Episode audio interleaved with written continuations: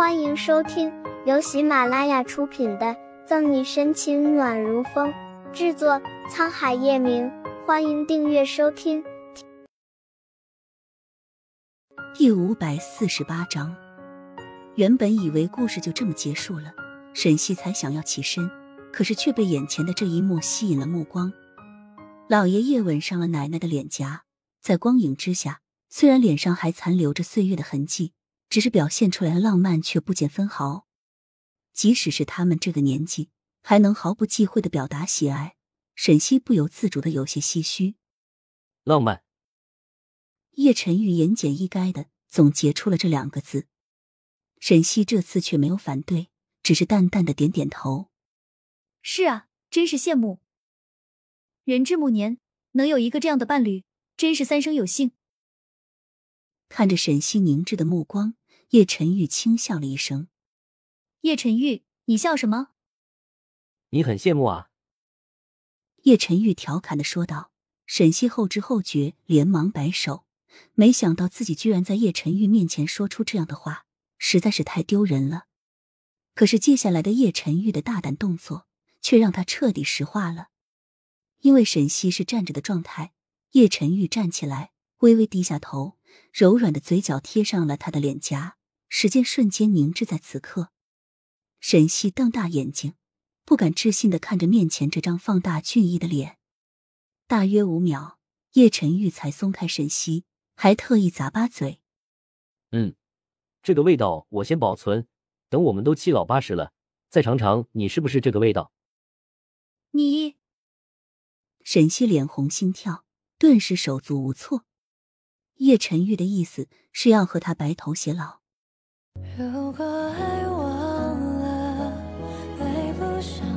沈西的脸还在发烫，不知怎么面对叶晨玉。电话铃声替他解了围。喂，你好，我是沈西。手忙脚乱的接听电话，沈西连来电显示都忘记看了。沈西，好久不见，你能猜到我是谁吗？电话里传来一道陌生的男声，全身心注意力都在沈西身上。叶晨玉自然听见里面的声音，脸当即黑下。这个女人又招蜂引蝶了。沈西想了半天，还是没有认出这道声音，带着歉意：“不好意思，你是哪位？”哈哈，小沈西呢？当年怎么说我也给你送过情书，你居然不记得了？电话里的人哭笑不得，还送过情书。这下叶晨玉脸色更臭了。对不起，我还是没想出来。脑海里把所有人过滤了，甚至想是不是裴宇哲的恶作剧。沈西还是没有猜到对方的身份。算了算了，我也不逗你了。我是你大学同学秦岭，秦班长。这么一说，沈西算来了记忆。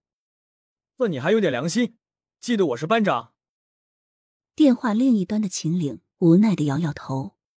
我突然给你打电话，没有其他意思，又是想着同学们好久不见，所以办了一场聚会，想让你也一起来。同学聚会？沈西蹙眉。是啊，因为这两天湖州市有个峰会，很多同学都来这边，所以想着趁这个机会最好。不准去。叶晨玉在沈西另外一只耳朵颇为霸道的说：“好的，秦班长。”你把时间地点发给我。本来打算婉拒的沈西跟叶晨玉反着来，凭什么这个男人说不准他去就不准他去？好嘞，就这样说定了。那到时候我们宴会上见。我先联系其他同学。沈西答应，秦岭自然高兴。不是说不准去吗？叶晨玉黑着脸，哼，凭什么你给我做主？再说了。你又不是我的谁，我干什么用得着你管吗？沈西毫不客气的反击：“你你你这个女人！